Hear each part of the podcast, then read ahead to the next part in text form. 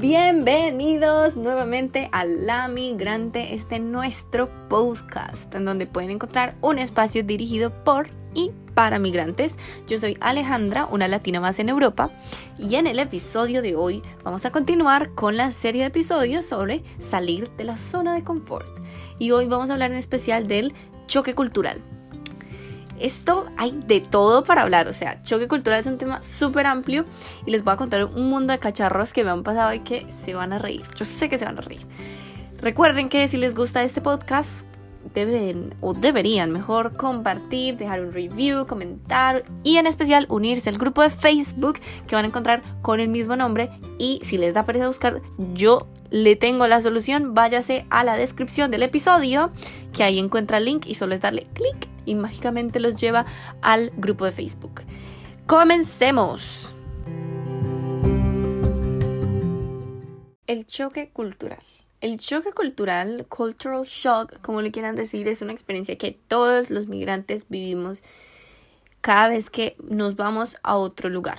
Incluso yo creería que en lugares de nuestro mismo país podemos vivir esto, porque es que hay zonas que son muy diferentes. Yo que soy del eje cafetero, si me voy a la costa, le cuento que hay muchas cosas totalmente distintas y tengo un choque cultural allí.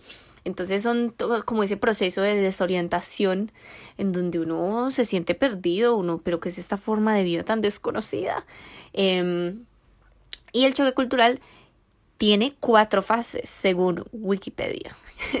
Las cuatro fases, muy interesantes, incluyen luna de miel, transición, ajuste y adaptación hay muchos, digamos, síntomas o problemas comunes que incluyen y puede ser como la barrera del idioma, es una muy grande que, que nos afecta muchísimo, eh, sobrecarga de información, en donde uno, ¿qué es todo esto? No entiendo nada o no quiero entender, la brecha tecnológica, la diferencia de cosas que se hacen, en fin.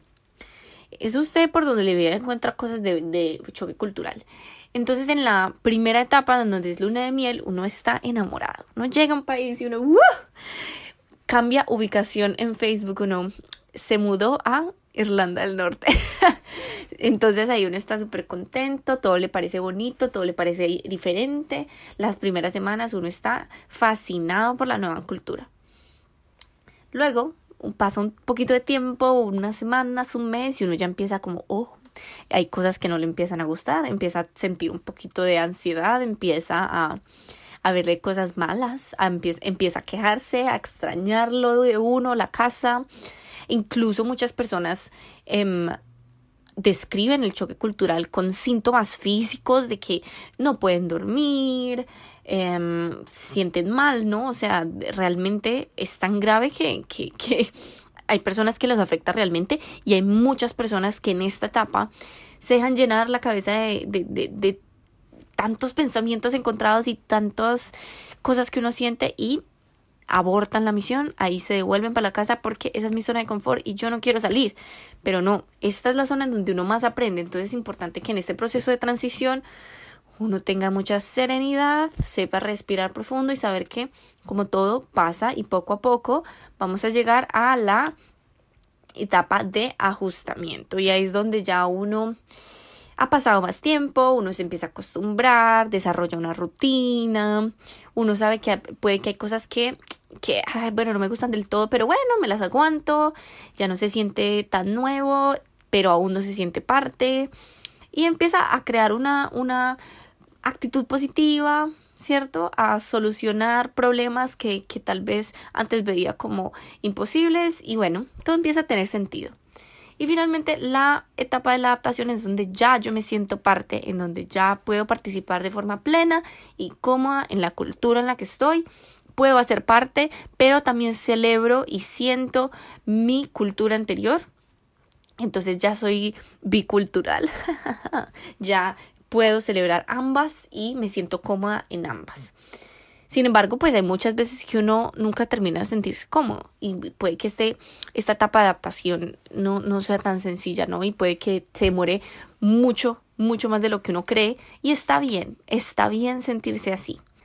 Sin embargo, es muy importante que conozcamos estas etapas y seamos conscientes de que estamos viviendo pues esa, esa transición y que si en algún momento llego a esa etapa en donde no me siento tan bien y estoy en el proceso de ajustamiento, pues que es normal desear la casa, que es normal sentirme homesick, que es normal estar irritable, que es normal no entender ni pío de lo que me están diciendo, a pesar de que yo hablo inglés, que es normal tener como esas reacciones eh, fisiológicas, que es normal. Pero que por favor esa no sea la razón por la que abandonemos nuestro sueño. Entonces, una de las formas más bonitas de hablar sobre choque cultural es contar lo que nos ha pasado. Así que yo los animo para que participen en el grupo de Facebook contando experiencias que les ha pasado y cosas que ustedes han encontrado raras y diferentes y que ustedes dicen esto no tiene sentido. Yo como host les voy a contar algunas de mis experiencias frente a esto.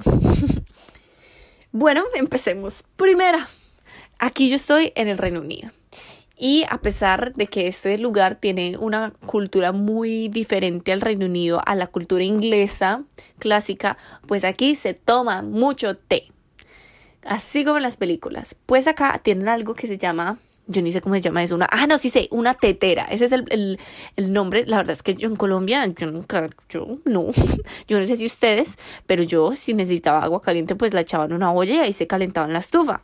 Pues aquí hay una tetera, en inglés kettle o kettle y pues a mí me, me pedían prepararte. Si iba gente a mi cuarto, yo tenía que ofrecerles té y en cada cuarto había una tetera con tecitos y yo no sabía prepararte. Les cuento el proceso del té. Uno pone la tetera, la llena de agua, la conecta a la electricidad y en el té uno lo tiene que poner la bolsita de té cierta cantidad de tiempo, entre más la deje más fuerte el té y no la puede dejar ahí, porque cuando yo llegué yo dejaba la bolsita ahí, porque uno la aromática la deja ahí, yo pensaba que era igual que la aromática, y a mí yo decía, a mí no me gusta el té porque es muy amargo, pues porque deja la bendita bolsa, entonces hay que sacar la bolsa y echarle leche y a veces azúcar. Así se toma el té. Primer shock cultural, tenía que saber prepararte. Luego yo llegué en enero y en ese tiempo pues invierno frío.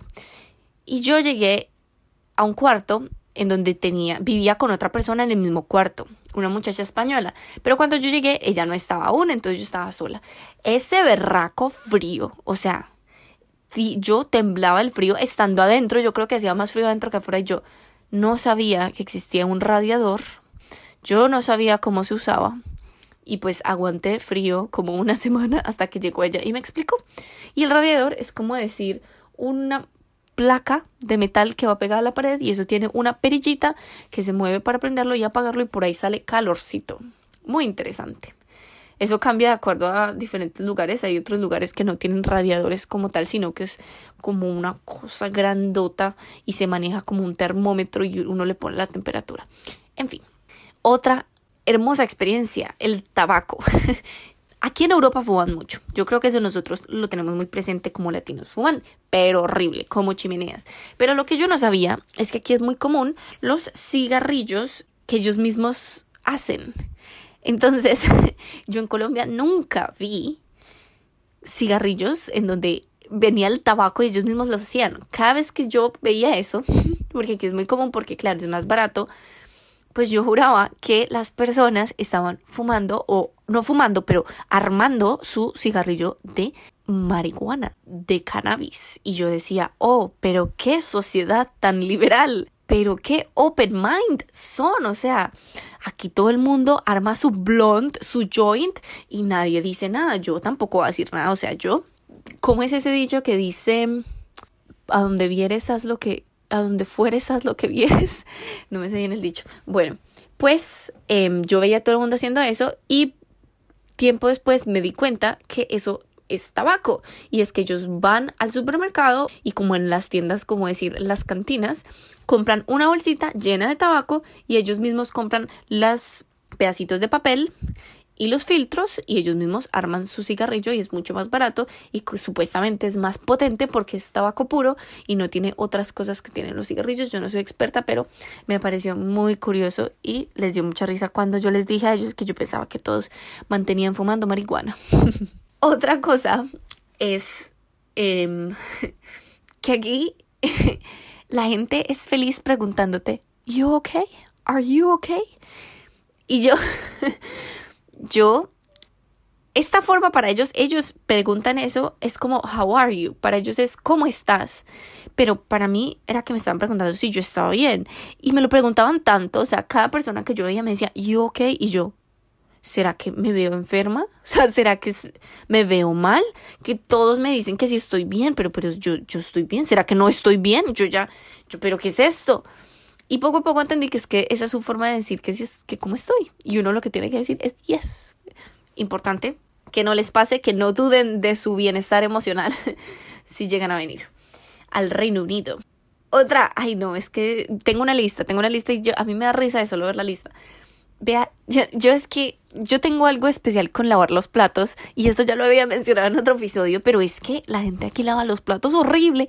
Vea, no le echan jabón. Yo no sé aquí, aquí el jabón no es caro. Yo no sé cuál es la berraca joda con ahorrar jabón, pero es que eso, esa espuma le echan una gota de jabón cada semana, porque eso no le sale espumita, tiene, hay que saber salirle espumita para que eso tenga potencia y eso limpie, pues esa gente acá no, esa gente le echa agua y eso queda grasoso. y, y, lo guardan así, ay no. O sea, odian el jabón aquí. Tim odio jabón, o sea, acá no usan jabón. Incluso el jabón que usan es jabón líquido, para mí en mi mente eso es jabón líquido y lo echan en otro envase con un poquitico de jabón líquido y lo mezclan con agua. O sea, si de por sí no usan jabón, el poquito jabón que usan lo disuelven en un litro de agua. Por Dios bendito. Uf. Esta otra parte, aquí hay varias incluidas en el mismo y es que si ustedes saben o no saben, les cuento que aquí se maneja al otro lado de la carretera, entonces aquí se maneja al lado izquierdo. Yo llegué y donde yo trabajaba, yo vine, les he contado con un programa de voluntariado y teníamos la opción de manejar un minibús de 16 puestos, más los tres puestos de adelante, o sea, un carro grande. Las personas que llevaban más de dos años manejando y mayores de 21, entonces yo podía.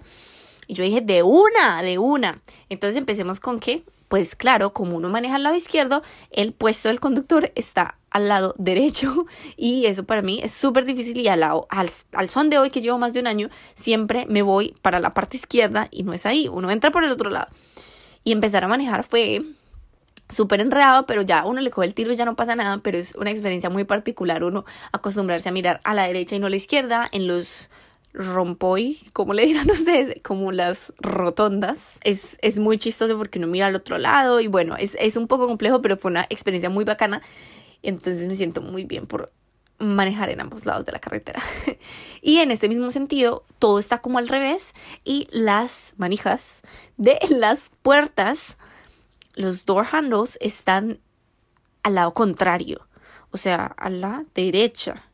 Es que a veces me confundo, todavía me confundo. Yo no sé, vayan ustedes en, en, en Colombia o en Latinoamérica y miren dónde está la, la, la, manija de la puerta, pues están al lado contrario. Y me ha pasado muchas veces que me levanto el baño por la noche y así estoy en toda dormida, en esa etapa en donde uno no, no está ni despierto ni dormido, y mando la mano y ahí no hay manija, o sea, ahí no puedo abrir, siempre es al otro lado. Algo también en este mismo sentido, ahora que menciono el baño, es que el papel higiénico se tira a la taza. y esto yo ya lo había vivido en Estados Unidos, pero es para mí tiene sentido. ¿A ustedes no les parece que en todo lugar debería ser así? Yo sé que de pronto por el medio ambiente y todo eso no es tan recomendable. Pero es que no les parece un poco rarito que uno tenga que guardar o sea, como que los papeles se conserven tanto tiempo en la caneca. no sé, digan ustedes qué piensan. Pero eso me parece muy positivo. Y también hay algo muy chévere y es que los billetes son de plástico y no de papel. Por lo menos en Colombia nuestros billetes son de papel y si uno echa el pantalón a la lavadora, el billetico se vuelve nada y eso toca secarlo y uno rezar para que no se dañe. Pues aquí no, aquí los billetes son de plástico, nunca se dañan ni se rompen, a menos pues que uno les mande tijera o algo así, y no se mojan. Muy bien pensado, Reino Unido, congratulations. Algo muy chévere son los thrift shops o charity shops, y es que aquí hay tiendas como de segunda mano. Yo sé que nosotros también tenemos tiendas de segunda mano, pero dígame si es que yo estoy equivocada, pero no es tan común ir a tiendas de segunda mano. La verdad es que de pronto es como algo que sí, no es tan común. En Estados Unidos también hay tiendas, pero ellos le llaman vintage y todo este cuento. Y digamos que es más como para encontrar de pronto artículos muy clásicos y cosas así. Pero aquí es súper común que personas de clase media que pues tienen un salario y todo esto, o sea, personas que pueden comprar ropa nueva, pues decidan en lugar de eso ir a estos charity shops y son tiendas en donde las personas donan ropa en buen estado, las, las, personas de la tienda la organizan, le ponen pues que sí hay que arreglarle algo y todo y lo venden y el dinero que se recoge se va para caridad. Entonces es muy muy común que las personas compren en este tipo de tiendas y no en las tiendas pues nuevas, en las tiendas comerciales. Y claro, pues los precios son mucho más favorables y ustedes no se imaginan la cantidad de ropa que yo he comprado ahí y soy feliz, feliz yendo a los charity shops. El problema es que ahora todo está cerrado por el COVID. Hay un, un último espacio de experiencias que me parecen muy valiosas y yo esto quiero hacer un episodio en especial que es como sobre seguridad y sobre sentirse bien y seguro y a salvo. Pero en especial quiero contar estas experiencias porque son muy interesantes, pero esto es únicamente aquí en Irlanda del Norte. Hay una época de la historia que se llamaba The Troubles, entonces como los problemas, dos una época donde hubo muchísima violencia también les puedo contar sobre eso porque me gusta mucho. Si quieren que les cuente, díganme en los comentarios o en el grupo de Facebook. Pero Aquí los carros de policía son carros particulares, es decir, aquí en, en los pueblos más que todo, en Belfast también van a encontrar muchos, pero son carros particulares, nada, o sea, que tú no sabes que hay policías adentro. Y esto porque em, antiguamente los carros de policía pues eran un blanco muy llamativo para poner bombas y ese tipo de cosas, entonces ellos les tocó empezar a usar carros particulares. Ellos, las personas de aquí me cuentan que ellos ahora, hoy en día, saben qué tipo de carros son y son normalmente las mismas marcas de carros y ellos lo reconocen, pero por lo menos yo que no sé mucho de carros y pues soy de afuera, pues yo nunca, nunca pensaría que esos son policías. Y si a mí, por ejemplo, me ponen la, la sirena un carro, porque digamos voy muy rápido y me pone un carro, yo no paro. Yo pienso que me van a robar. Pero importante, ¿cierto? Muy interesante. También es que los carros no tienen alarma. Aquí no tienen y la verdad es que pues para qué. no es muy necesario porque aquí pues robos muy pocos. Em, entonces los carros no tienen alarma y lo otro es que pues la seguridad es tanta que, que aquí nunca hay rejas. Yo no sé si ustedes se han fijado, pero nosotros es tan común tener rejas en la, en la casa, en las ventanas, en la puerta, rejas por todos lados, en el antejardín. Pues acá no, acá en ningún lado hay rejas. Nunca. Las ventanas siempre son libres porque no es necesario. Y pues nunca se le echa seguro al carro, o sea, yo sí le he hecho porque me da muchos nervios y eso viene muy en mi chip de colombiana en que uno siempre se fija que todo esté cerrado, pero aquí la gente no le echa seguro al carro, aquí dejan las llaves pegadas en la casa y bueno, son casas abiertas, ¿no? O sea, no es como que un condominio cerrado, no, es todo abierto y siempre dejan todo abierto y bueno, por la misma seguridad yo puedo salir a correr sola, puedo salir a montar bicicleta sola sin peligro de que me van a robar. Y bueno, también puedo usar el teléfono, tenerlo en el bolsillo del pantalón, sin miedo a que me lo van a sacar o que me van a robar. Y bueno, todo eso hace parte de la seguridad, ¿no? De, de, de esa tranquilidad de uno estar bien y seguro. y bueno, esas fueron las experiencias, los choques culturales más grandes que yo he tenido aquí claro, son, siguen pasando y constantemente pasan y son muy chistosos. También hay cosas muy bonitas y también de eso quisiera hacer un episodio. No todo es malo, estas son cosas como muy interesantes que a mí me parecieron, pero hay muchísimas cosas más por contar. Entonces les toca quedarse conectados y pendientes del próximo episodio para darse cuenta de todas esas cosas nuevas e interesantes que contaré en un futuro.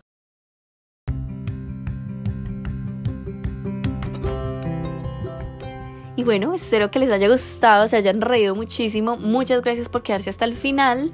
No se les olvide suscribirse, seguir el podcast, comentar, todas esas cosas, pero en especial unirse al grupo de Facebook La Migrante, link en la descripción. Un abrazo a todos, cuídense mucho y nos vemos la próxima. Chao, chao.